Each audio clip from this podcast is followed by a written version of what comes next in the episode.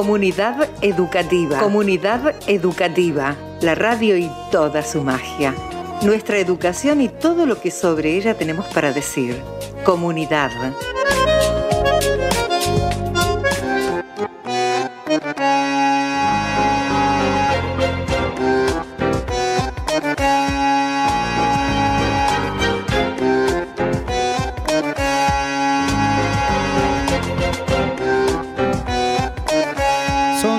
17 los programas de comunidad educativa que cumplimos hoy, gracias a la tarea desarrollada por la productora 4KL que pueden chusmear en las redes sociales y que encuentran también en www.4kl.com.ar. La misma productora que generó hace un tiempito nada más este espacio, el de la radio a través de internet, que también puede escucharse, ya que estamos, brindamos la información completa, con la aplicación que tiene el mismo nombre, 4KL, en los teléfonos celulares. Estamos andando los caminos del nivel primario.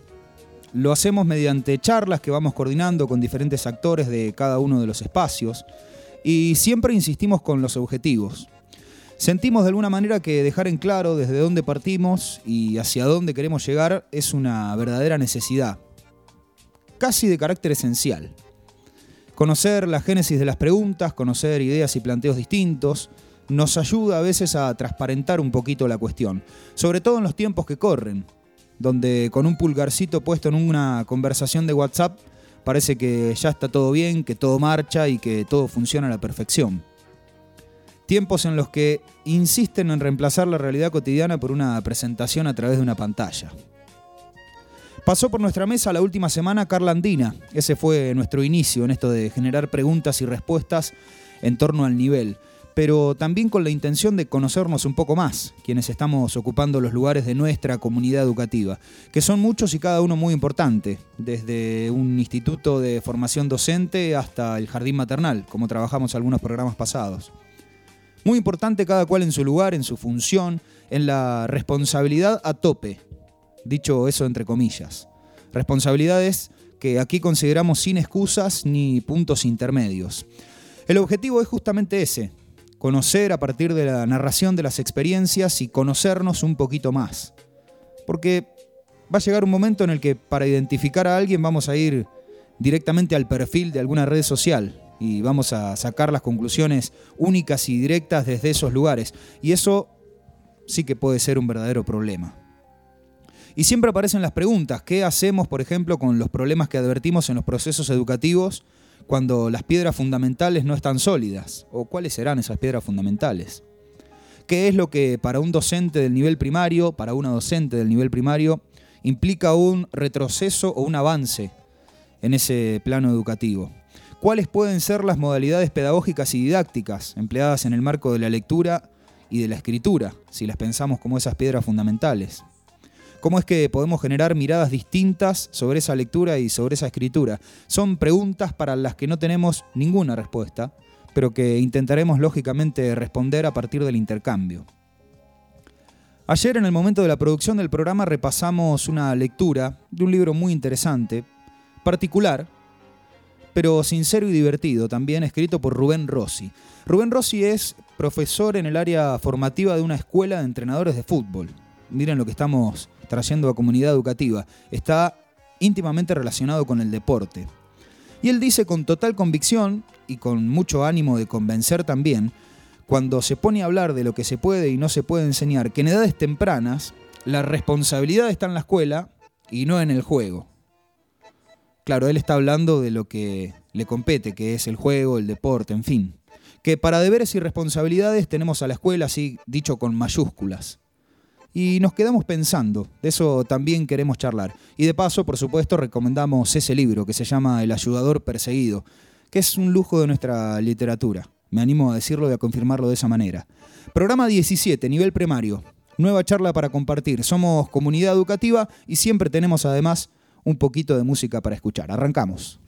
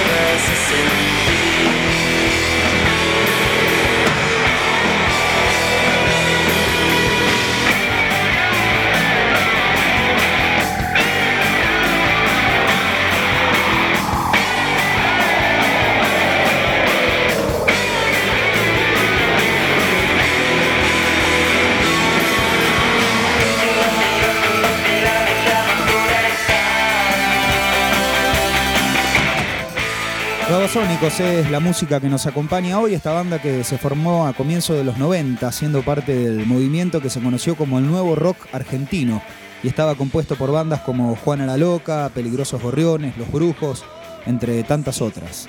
El nombre surgió de un juego de palabras entre Sai Baba, gurú indio, y un juguete de moda, la pistola sónico, sónica, pese a que prevalece el mito de que se debió a la serie televisiva de dibujitos, que conoce muy bien seguramente nuestro compañero de trabajo Augusto Mónaco, los supersónicos. Hoy nos acompañan los babasónicos en comunidad educativa.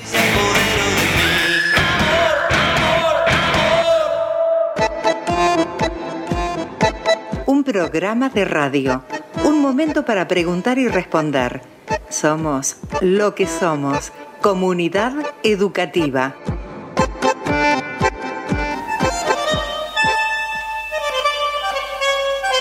A nuestras palabras no se las lleva el viento.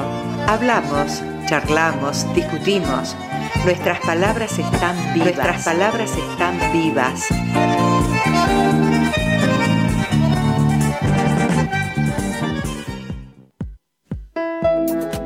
Segundo programa de nuestra serie dedicada íntegramente al nivel primario, a la primaria, ya pasamos por el nivel inicial.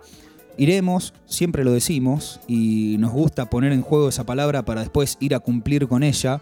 Vamos a trabajar un poquito las modalidades y vamos a ir transitando por los diferentes caminos que nos ofrece nuestra comunidad educativa, incluso en los momentos más complicados, como pueden ser estas dos semanas, tres, cuatro, una y media, que son las que nos tienen un poquito encerradas, un poquito encerrados. Hoy nos visita Nadia Balbuena, insistimos, el segundo encuentro, ya estuvimos con Carlandina. Nadia, ¿cómo estás? Bienvenida a Hola, ¿qué Comunidad? Educativa. ¿Todo bien? Bien, todo bien. Muchísimas gracias por la invitación. Bueno, te recibimos bien, ¿no? Bien, Hasta excelente. mate. Hasta Sí, el mate sí, preparado. con mate, sí. Me parece que es la primera persona que viene a Comunidad Educativa que tiene el mate ya preparado y hecho. Si bien todas las personas que vinieron al programa tuvieron su matecito y su termo, Y tengo coronita, tengo Sí, coronita sí. porque conozco a Augusto. Lo tuyo fue con una organización previa, así que estamos bien y, y nos obliga a los próximos encuentros y a los próximos programas. Claro. Nadia, la invitación tiene que ver con esto que ya estuvimos charlando un poquito antes de nuestro programa, de poder contar parte de las experiencias y las miradas también de quienes integran cada uno de los espacios. Y siempre empezamos más o menos de la misma manera, preguntando por tu formación como docente, cómo fue, quizás si te animás también, por qué fue que te metiste en ese maravilloso universo y bueno, cuáles fueron las tareas que fuiste desarrollando hasta llegar al momento actual. Bien, mira, eh, yo en realidad la carrera la empecé en un principio cuando tenía 18 años, recién terminado el secundario. Y la verdad que no la empecé a conciencia, la empecé porque en ese momento había sido mamá y no me podía ir a estudiar. Eh, y realmente eso se notó porque no duré ni un año en la carrera. Eh, y con el pasar del tiempo, 18 años después, eh, lo decidí a conciencia y con mucho amor. En realidad yo había hecho otra carrera, que era Administración Agropecuaria, y bueno, por cuestiones personales, de que no tenía trabajo, eh, los propios profes empezaron a mandarme a otros alumnos eh, para que yo les diera particular de ciertas materias que a mí me iba muy bien. Entonces, eh, fue como que le empecé a encontrar ahí algo que me gustaba de la docencia y bueno, por eso que te digo que me metí muy a conciencia con eso y una vez que arranqué ahí me encantó. Por eso puedo diferenciar cuando uno hace la carrera por hacerla o porque no te queda otra o, o por el sueldo, lo cual está bien, ¿no? Porque tampoco vamos a decir que todos queremos trabajar ad honorem, Sí. todos necesitamos de, de nuestra economía, pero eh, no puede ser únicamente por eso, ni por obligación, ni por lo económico. La verdad que la docencia lleva mucha responsabilidad y mucho amor y sobre todo mucha conciencia de lo que se hace. Esa es una partecita, como decís, que fuiste descubriendo con una especie de práctica, por así decirlo. Exactamente, tal cual. En realidad yo eh, nunca me hubiese visto como docente y de hecho en mi experiencia inicial fue como decir esto no es para nada lo mío, no me gusta. Y ya te digo, 18 años después, en esa práctica de, de dar particular en mi casa en realidad, eh, fue que descubrí, sí, la verdad que esto me gusta y lo quiero hacer. ¿Y cómo fue el caminito que vino posterior? Después, ¿empezaste a meterte en las escuelas? ¿Cómo fue ese recorrido hasta hoy, más o menos? Eh, sí, en realidad yo hace tres años que me recibí. eh, y la verdad que me considero una persona con suerte porque estuve un mes eh, dando clases en Escuela 11, un mes en Nacional y todo el resto estoy en la escuela número uno. O sea que he tenido bastante suerte porque hasta el día de hoy tengo compañeras que, cuesta mucho conseguir el, el laburo y la estabilidad en la educación. Inclusive yo tampoco lo tengo, ¿no? Porque soy suplente y yo digo que es uno de los pocos trabajos donde vos decís, sí, me siento seguro, pero mañana puede volver la, la titular y desplazarte y es así, y encontrarte después de cuatro años laburando sin laburo. Me quedo con esto que dijiste del tiempo que pasó entre una cosa y la otra, es decir, entre aquello primero que habías intentado y lo que fuiste haciendo, pensando y ejecutando después. Eh, el proceso formativo, lo que vos habías aprendido un poquitito allá y lo que pudiste aprender después, ¿fue muy distinto? Digo, pensando en la formación que tenemos acá Sí, también. ¿Qué totalmente. diferencias hubo? ¿Cómo fue eso? Totalmente diferente. O sea, antes eh, era como... mm, Te enseñaban como a enseñar a memorizar, digamos. Y hoy en día, eh, por ahí se juzga mucho a la docencia, pero el trabajo que se hace eh, es una genialidad, porque en realidad nosotros intentamos eh, formar personas críticas y reflexivas.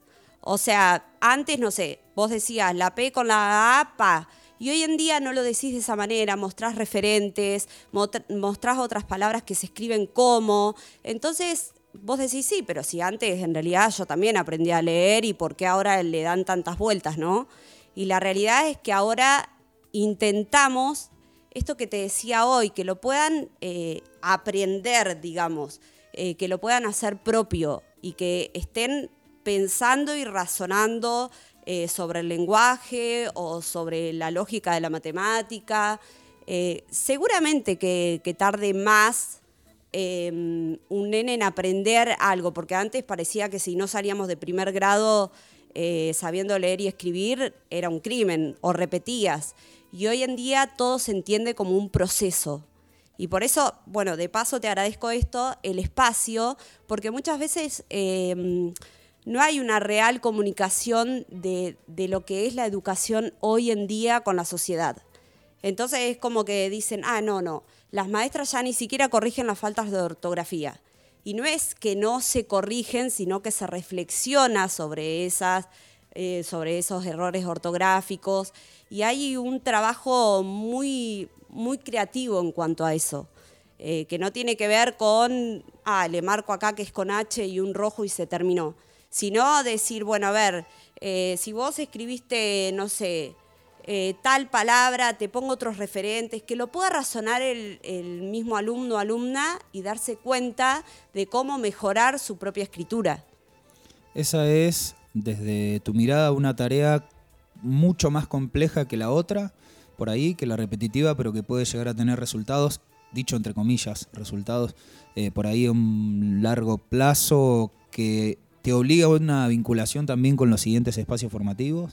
Eh, sí, totalmente. O sea, no, eh, no tiene nada que ver. Antes, eh, además, era como, bueno, el chico que aprende, aprende y el que no aprende, ya está, repite. Hoy en día la responsabilidad es nuestra, digamos. Antes se responsabilizaba mucho al alumno y hoy en día la responsabilidad es nuestra. Nosotros, eh, que también está esta idea de, ay, no, eh, eh, hoy en día los chicos no repiten. No es que no repiten, es que nosotros tenemos que dejar constancia de todo lo que hicimos para que ese alumno o alumna pueda aprender. Porque la verdad que si yo a un nene le digo que 2 más 2 es 4 y no lo entiende de esa manera y yo no busco otra manera, entendiendo que tiene otro proceso o otra forma de aprender, entonces el problema es del docente, digamos, no del alumno. Entonces es, es una tarea mucho más compleja porque es posicionarte todo el tiempo en el lugar del otro, pero que a su vez son otros, no es una sola mirada. Em, ¿Pudiste trabajar en los dos niveles, de en los dos ciclos, quiero decir, del primario? ¿O Sí. actualmente estás? Eh, mira, en realidad trabajé en el segundo ciclo, pero fue en mis prácticas docentes, Ah, en el último año de, de la carrera, digamos. Eh, después, en lo que es eh, ya trabajando, solamente en el primer ciclo. Bien. ¿Y encontraste diferencias muy marcadas entre una cosa y la otra en términos pedagógicos y predisposición y demás del docente? Sí, totalmente. De hecho, en el primer ciclo como que toda la mirada está puesta en la lectura y en la escritura, y en el segundo ciclo la mirada está puesta en la comprensión lectora eh, y además en el tema de las ciencias. Que, por ejemplo, en el primer ciclo las ciencias están relacionadas a las prácticas del lenguaje. Escribimos sobre, escribimos para, eh, no sé, escribimos lo que, lo que observamos, pero en sí la mirada está puesta en la- escritura y la lectura. Estamos charlando con Nadia Balbuena en Comunidad Educativa, pasaron 18 minutitos de las 20 y voy a cortar porque si no me empiezo a saltear y a hacer preguntas que, que están preparaditas para hacerlas después. Estamos en www.4kl.com.ar y pueden comunicarse en el 2262 63 36 07. Hoy es el Día del Operador de Radio, así que estamos de alguna manera de celebración porque Sergio Vallita Vale es el que está del otro lado con la consola, poniéndonos siempre en tiempo y forma. Ahora sí, ¿le parece los calientes? Que suene. Perfecto. ¿Ya está ahí? ¿Preparado? Eh, sí. Bueno, vamos con eso entonces. Estamos en Comunidad Educativa, programa número 17. Va.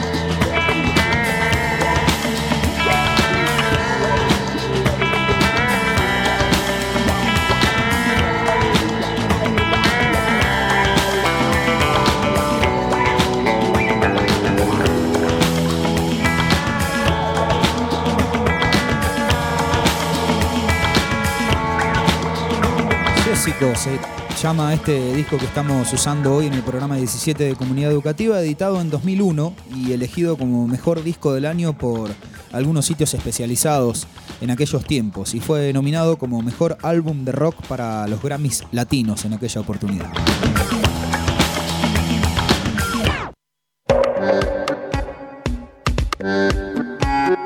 Comunidad educativa. Suspendemos dudas e interrogantes en el aire. Lo compartimos. Ya es nuestro aire.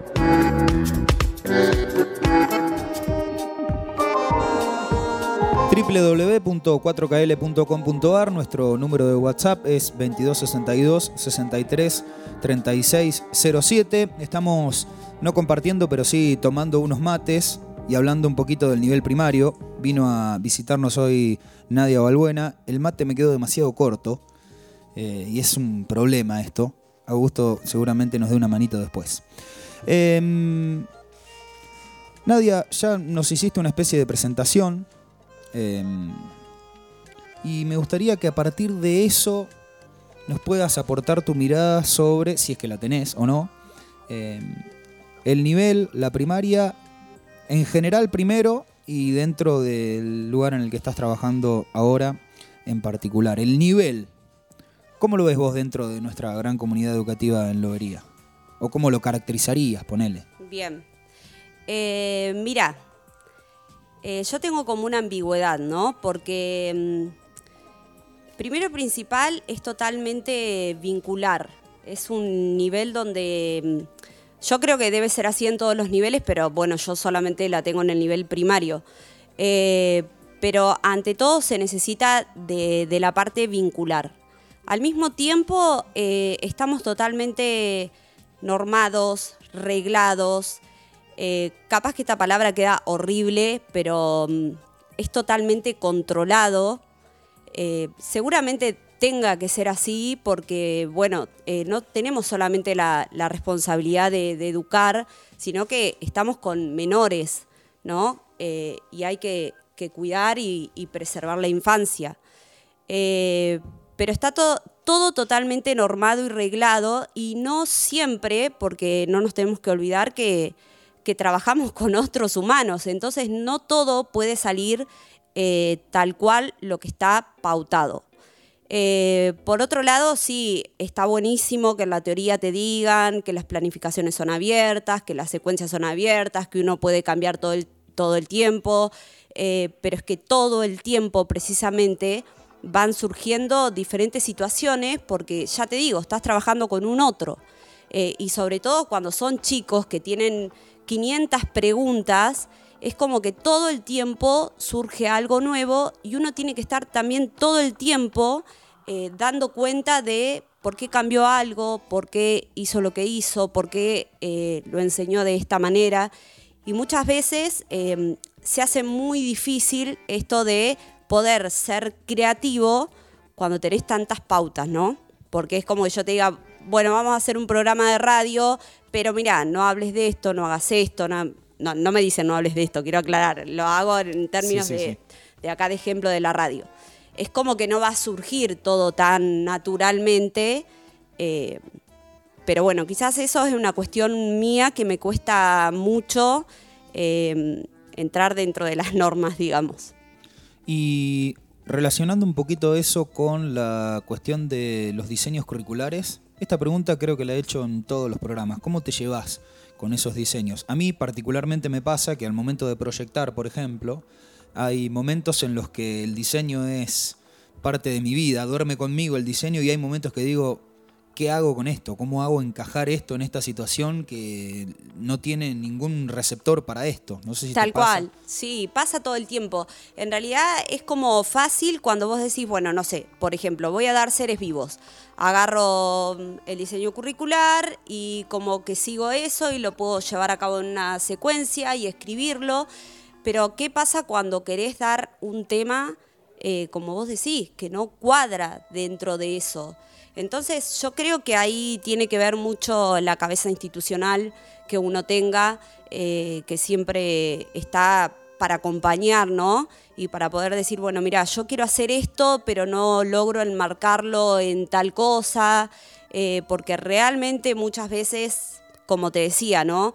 Hay que enmarcar tanto todo que, que la creatividad no, no es tan fácil de encontrar. Así que, bueno, es, es raro. Por ejemplo, mira, te doy un ejemplo. El otro día estábamos con los nenes hablando de los animales acuáticos. Y bueno, yo tenía toda planificada una, una clase de, tal manera, mirando imágenes, eh, hasta que una nena me dice, no, porque las sirenas, entonces como que toda la clase terminamos hablando de las sirenas y mirando videos de las sirenas y la realidad es que si alguien entraba a la clase no tenía nada que ver con lo que yo había planificado, no estaba en la secuencia, no estaba en la agenda semanal, no estaba en ningún lado eso. Pero me parece importante esto de eh, también poder salirse a veces y responder a las dudas y a, a las dudas que surjan de los chicos, ¿no? ¿Y cómo es, me voy a lo particular ahora, si pudieras caracterizarlo, describirlo también, el desarrollo del nivel primario en la escuela número uno? Y en la escuela número uno, eh, bueno, como en todas las escuelas, en realidad eh, estamos divididos por niveles, eh, perdón, estamos divididos por ciclo.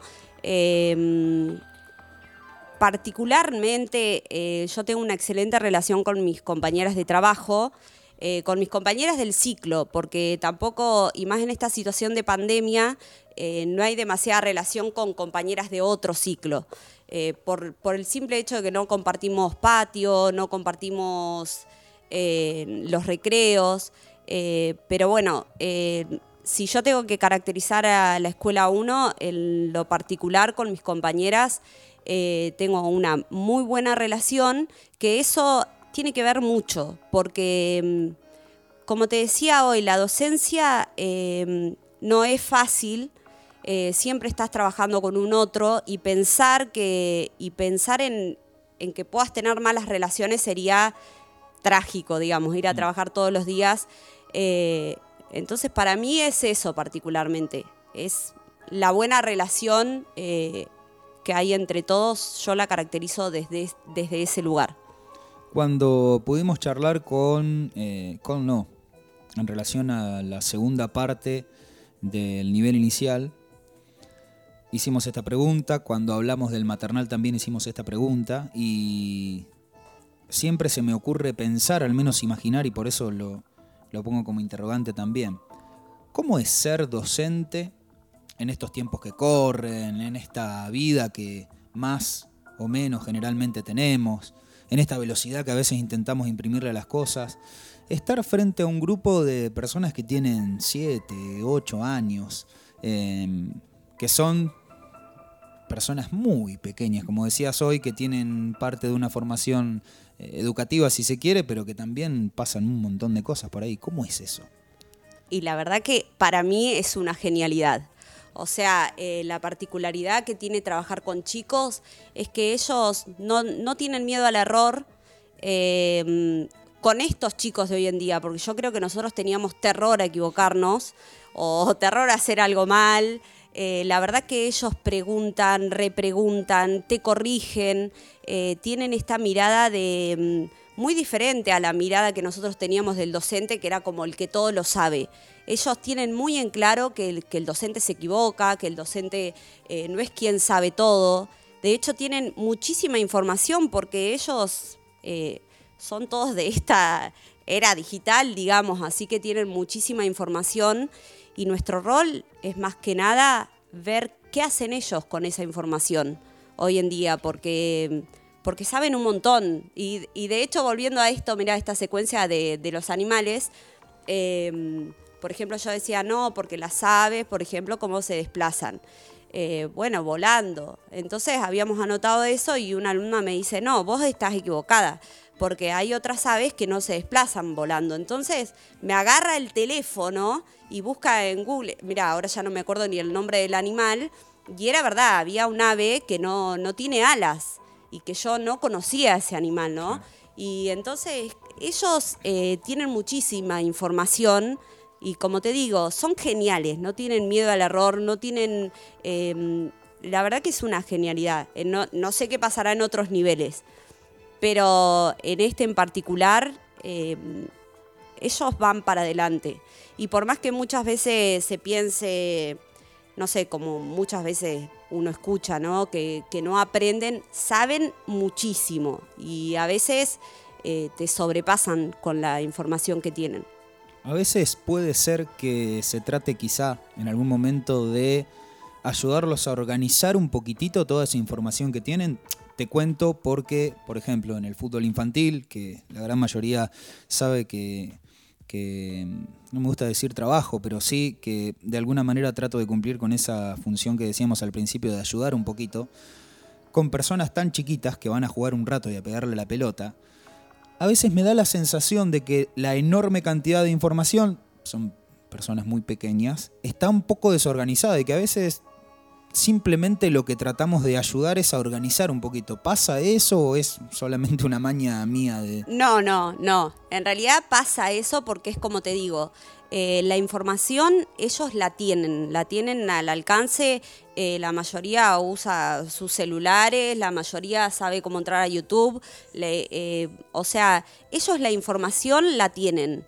En realidad es como decís, nosotros lo que buscamos es poder organizar un poco esa información o que ellos tengan una mirada crítica hacia la información. Por decirte algo, eh, en el tema de prácticas del lenguaje, eh, nosotros estuvimos trabajando, no este año, sino otro año anterior, con diferentes, eh, con diferentes caperucitas, ¿no?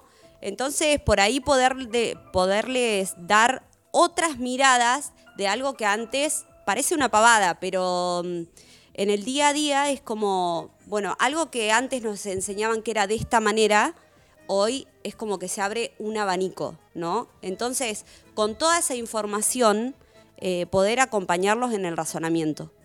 Ese miedo al error que dijiste cuando empezaste tu respuesta, ¿crees que tiene que ver con eh, otra conformación como sujeto, por decirlo de alguna manera, que ya tienen porque pertenecen a otro momento histórico? Esto de que quizá nosotros, nosotras no teníamos ese vínculo con el error. ¿Crees que también hay un poquito de predisposición del docente? También que, bueno, te equivocaste, no pasa nada, nos equivocamos todos los días. Es una mezcla. Mira, yo pienso que, que es una mezcla, pero también que tiene que ver mucho con el docente. Eh, nosotros todos los días, por ejemplo, hacemos lotería de letras. Sacamos una letra y ellos tienen que escribir palabras con esa letra que sacamos. Entonces yo siempre les digo, eh, y ellos ya lo dicen, señorita, vos si lo escribimos mal, vos no te enojás. Y es así, yo siempre les digo, si yo les digo papá, alguna letra van a reconocer, pongan la que ustedes reconozcan. No es que, y después entre todos, ¿qué hacemos? Escribimos y hacemos, eh, hacemos público el, el error del otro para que tampoco eh, se avergüencen, ¿entendés? Antes como que había que esconder. No, todo lo contrario, ahora es, no sé, Camilo lo escribió de esta manera, a ver, vamos a ayudarlo a que mejore su escritura. Entonces está la mirada de que, bueno, como ayudamos a Camilo, ayudamos a otro, como si a mí me sale mal, no importa, porque me van a ayudar entre todos, y eso hace que no tenga el miedo al error. Un dato no menor, me parece, la cuestión del miedo al error. Y que es un gran tema, medio transversal. 37 minutos pasaron de las 20 en este 24 de mayo, feriado, lunes por la noche, siempre esperando al amigo invierno. Estamos en Comunidad Educativa, programa número 17. Jessico, el disco de Babasónicos, nos está acompañando hasta las 9 de la noche.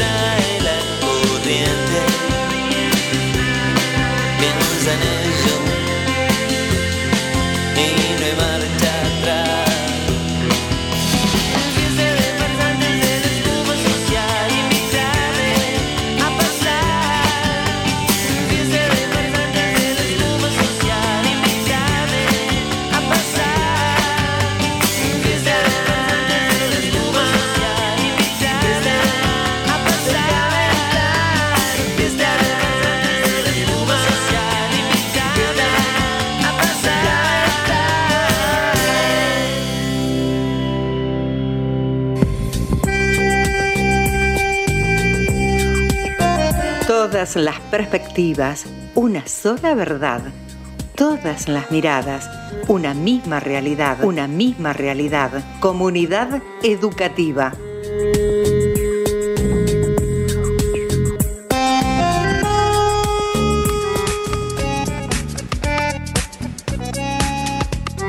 Programa número 17 de Comunidad Educativa. Estamos charlando con Nadia Balbuena hasta las 9 de la noche en este segundo encuentro dedicado íntegramente al nivel primario en Comunidad Educativa a través del www.4kl.com.ar. Pueden comunicarse al 2262 63 36 07 y también pueden escucharnos en la aplicación que se bajan en su teléfono celular que se llama 4KL, así, derecho viejo nomás. 4KL Radio. Bueno, pero ya con 4KL debe aparecer el loguito rojo y negro. Em, para meternos en este pedacito de charla, te pregunto, ¿cuál es tu relación, tu vínculo, tu cercanía con el gran universo digital? En términos de, no sé, lectura, ¿te gusta leer en la computadora, en la pantalla? ¿Lo usas poco, lo usas mucho? Eh, mira, yo a mí no me gusta para leer, eh, no, sé, no me concentro en realidad, eh, como que me acostumbré mucho a la hoja, eh, pero sí tengo mucha relación con lo digital, sobre todo esto de la pandemia el año pasado nos obligó, eh, digamos, así que yo estoy muy metida con lo que es los videos, la edición de los videos, Ah. el poder transmitir, el Zoom. Por ejemplo, en mi escuela, eh, el año que yo tenía eh, era primer, primer año y manejamos Classroom, eh, que no fue un dato menor porque la verdad que uno también por ahí se agota de, recibir tantas cosas, tantos trabajos y el Classroom eh, simplemente lo que hice fue hacerme un classroom, hacer un video explicándole a, las a los padres, a las familias cómo descargarlo y todos pudieron hacerlo, así que eso se dio muy bien. Y bueno, y ahora volvemos a esto de la virtualidad, ya estoy preparando videos y eso. Ah, bien. Entonces, dentro de todo pudiste organizarte para sacarle eh, el jugo, si se quiere. Em, ¿Te costó? ¿Te adaptaste porque tuviste que hacerlo y listo? Em, ¿Fuiste a buscarle lo mejor que tenía a esa parte? Ah, ¿Tiene cosas buenas y cosas malas, crees vos? En el vínculo pedagógico, digamos. Mirá, sí, pero yo creo también que se necesita de ambas cosas, que se necesita de la presencialidad, pero también se necesita eh, de esto, de, de lo audiovisual, de porque los chicos eh, están muy acostumbrados a esto de la tecnología. Y muchas veces, o particularmente encima en estas escuelas como en la que yo trabajo, que son de ocho horas, por más que hoy no se esté llevando a cabo por protocolo, eh, son ocho horas en que los chicos están estudiando frente a un profesor y a un pizarrón y en muchos casos la escuela termina quedando obsoleta al lado de todo lo que hoy está. Vos fíjate lo que hemos avanzado en tantos puntos y sin embargo la escuela sigue teniendo los bancos con el maestro enfrente y el pizarrón y lo máximo que se nos había ocurrido era cambiar los grupos, cambiar de lugar los, los bancos, que se puedan sentar en el piso, pero no, no ha tenido grandes cambios eh, la escuela en sí. Así que a mí me parece una genialidad, eh, no la pandemia obviamente, pero sí que esto nos haya hecho eh, replantearnos como docentes otras formas de, de pararnos como, como docentes. Em, hay cosas que se pueden en la presencialidad y de ninguna manera en la virtualidad y viceversa, ¿crees? O si tenés que elegir, por ejemplo, decís, bueno, esto lo vamos a trabajar en la presencialidad y esto lo vamos a hacer más por el lado de la virtualidad o... Mira, lo que tiene la virtualidad, en realidad lo que tiene la educación, que siempre se necesita del vínculo. Entonces, el, el alumno, la alumna que esté en su casa siempre va a necesitar de un adulto. Eh, en mi caso particular, que a mí me tocó la pandemia en, un primer año eh, y que tenés que alfabetizar, eh, yo intenté que los padres eh, tengan los recursos pedagógicos o didácticos eh, para seguir la línea en la que hoy tratamos de eh, educar, ¿no?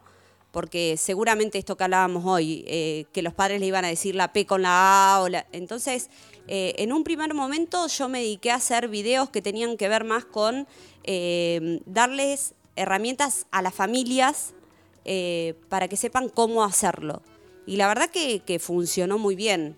En los casos que no funcionó es porque realmente em, eh, por diferentes circunstancias, ¿no? Uno no va, no va a juzgar, pero porque los, los alumnos o alumnas no, no, no hicieron esas actividades.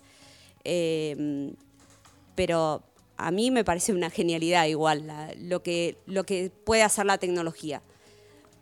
y pensar que, mm, que hoy tenemos esas herramientas. ¿Qué hubiese pasado si esto pasaba años atrás? Eh, ni siquiera hubiésemos tenido esta posibilidad y para mí hay que aprovecharla. Tiraste al pasar la cuestión de la alfabetización, que no, lo, no te lo había consultado anteriormente, que es como, em, al menos desde, desde mi mirada, como la temática, ¿no? Al menos en los primeros años. Em, ¿Cómo es esto de em, encontrar, en tu caso, 25, 26 puntos de partida, puntos de inicio, em, para mezclar todos esos recorridos y que esté allá arriba el cartel, sí, estamos alfabetizando de alguna manera, que nadie se diga que no, ni que se ofenda, ni que se enoje. Pero imagino que te encontrarás con eh, diferentes puntos de partida, diferentes trabajos previos, un nene que viene de acá, otra nena que viene de allá, alguien que tiene por diferentes circunstancias mayor o menor vínculo con, con la lectura, con la escritura. Eh, ¿Cómo es eso? La verdad es que es sumamente complejo, pero a la vez es sumamente rico.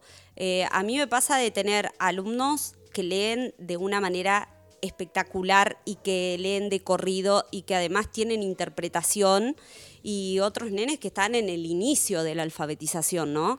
Entonces, como poder eh, equiparar eso es realmente difícil. Ahora sí, yo lo que pienso es que siempre hay que respetar la calidad educativa. Eh, no porque al lado haya un compañero que aún no está alfabetizado, eh, yo tengo que hacer que el que ya está alfabetizado haga lo mismo. Entonces, la idea es, eh, no sé, trabajamos un tipo textual, no sé, cuentos clásicos, y la idea es que cada uno pueda, el que aún no está alfabetizado, si tiene que escribir manzana, yo le voy a escribir manzá y tendrá que completar esa palabra. El que ya está más o menos alfabetizado escribirá una lista de, de palabras y el que ya está totalmente alfabetizado, eh, bueno, nunca se está totalmente alfabetizado, ¿no? Eh, pero mm, bueno, va a tener que escribir características sobre los personajes y hay que ir haciendo ese trabajo porque como te digo, eh, si no con el siempre con el afán de eh, que otro nene se alfabetice, no podés dejar eh, de lado aquel que, que ya está para más, digamos. Siempre hay que pensar en la calidad educativa.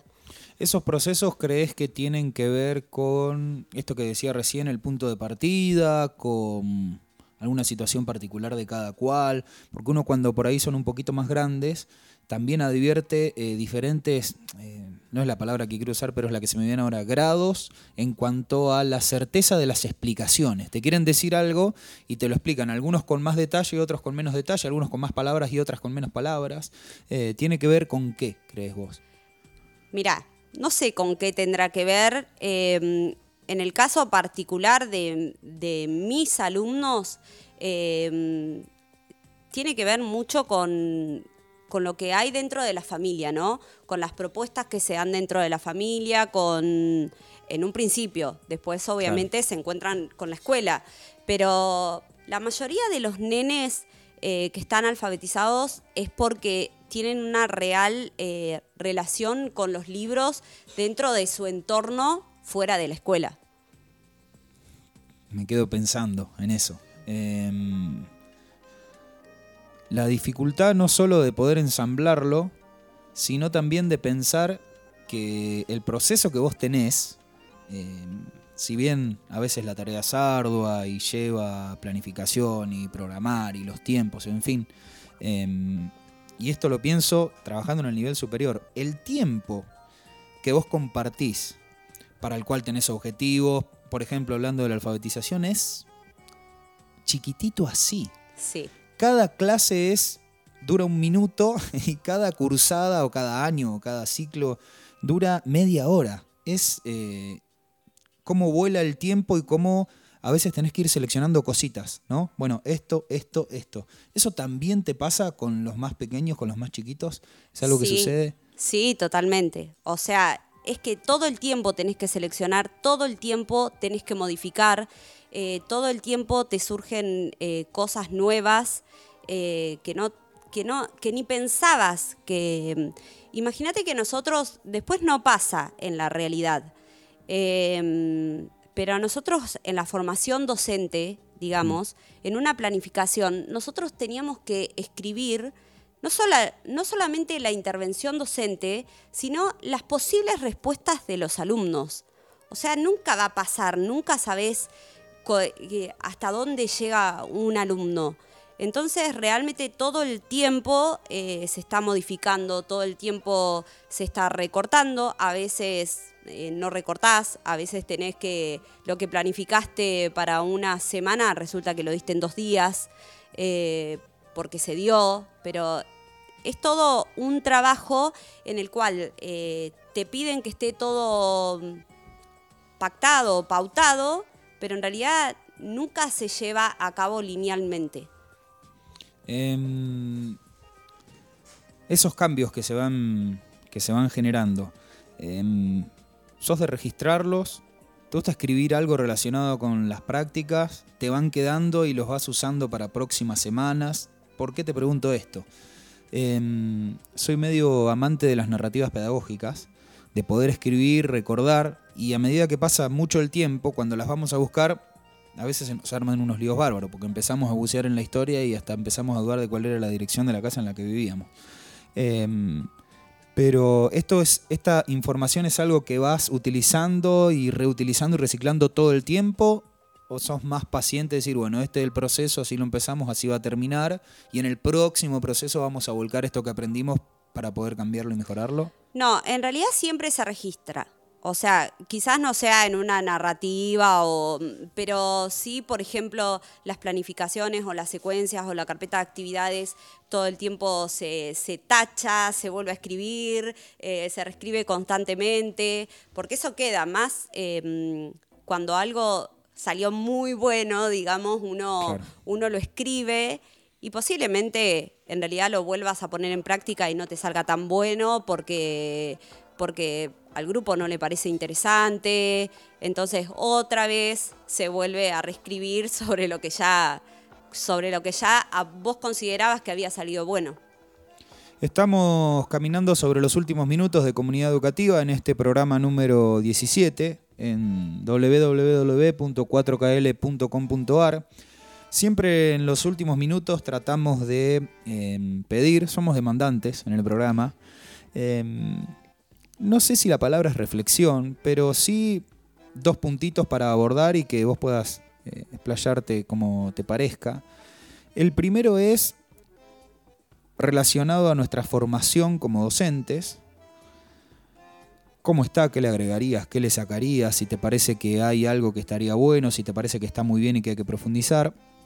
Y la otra es, ¿qué consejos, entre comillas dicho esto, vos le darías a una persona que está iniciándose recién en esto de poder tomar horas y, yo digo meterse en el aula, para mí siempre va a ser meterse en el aula Sí. con pandemia o sin pandemia, eh, siempre le buscaremos la alternativa para poder generar ese vínculo. Pero para cerrar esos dos puntitos, el de la formación docente y esa especie de consejo. Eh, bueno, en cuanto a la formación docente, eh, yo considero que mm, tiene que haber una relación mucho más profunda entre el, el nivel en el, que, en el que te vas a desarrollar como profesional y tu formación. Eh, muchas veces como que no concuerda lo que, mm, lo que se enseña con lo que es eh, la realidad. Por más que nosotros eh, vayamos a las prácticas, eh, y ahí es como tu primer encuentro con la realidad.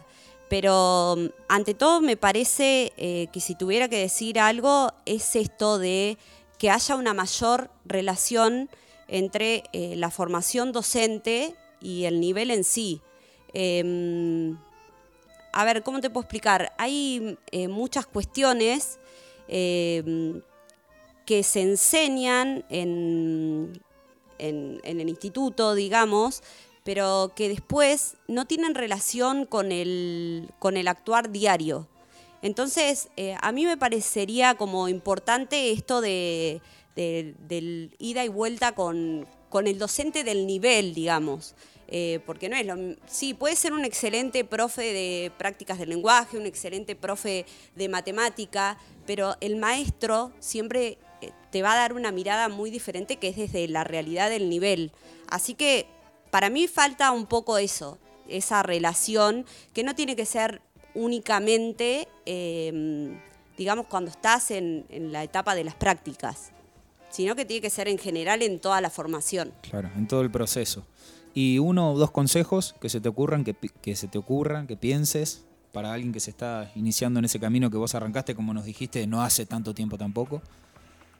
El primer consejo que daría yo es que sean críticos, eh, que, que tengan las herramientas para poder defender sus, sus posturas, sus- sus criterios.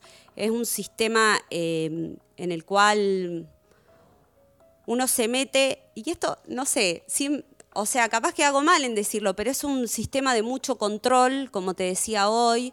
eh, eh, y creo que, que cuando uno está seguro de lo que está haciendo y, tiene las herramientas para poder defender eso, eh, nada, poder defenderlo hasta la muerte, digamos, no, no siempre hay que decir a todo que sí, eh, porque precisamente si decimos a todo que sí, eh, tenemos un montón de alumnos que nos están viendo hacer eso, y no hablo de, de faltar el respeto, de, sino a poder defender una postura desde, desde tu lugar y desde la certeza de, de hacer algo lindo y también eh, poder escuchar, ¿no? No siempre ponerte en el lugar de, eh, de, de la crítica, pero sí ser críticos, no tener, no tener miedo a eso. Nadia, muchas gracias por haber venido. Vas a escuchar partecitas de todo esto que charlamos en el programa número 5 de esta serie, en el que tratamos de reunir todo lo que nos van comentando. Una reunión de testimonios caprichosa, ¿no? Porque nos sentamos a elegir y vamos viendo por qué temáticas anduvimos. Seguramente vamos a comunicarnos otra vez en alguna oportunidad, pero muchas gracias por tu presencia primero y por haber contado toda esta experiencia y por habernos brindado tu mirada también. Y ya te sumamos como oyente, quizá, capaz. Sí, obviamente. Muchas gracias a ustedes por tenerme en cuenta. Bueno, Nadia Balbuena pasó por Comunidad Educativa en este programa número 17. Nos vamos a ir, a ver, nuestro compañero Sergio seguramente ya lo tiene por ahí, pero ¿el loco va a sonar?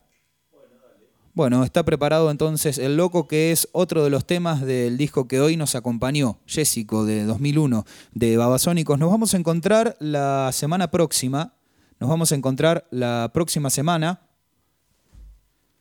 a las 8 de la noche en Comunidad Educativa, a través de www.4kl.com.ar. No se enoje, gusto. Nos vemos el lunes próximo. Chao.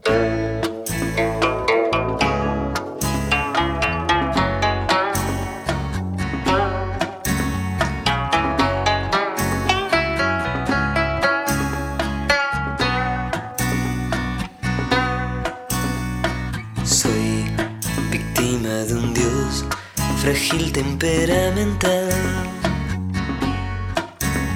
en vez de rezar por mí se fue a bailar, se fue a la disco del lugar, quiso mi disfraz vivir como un mortal. Como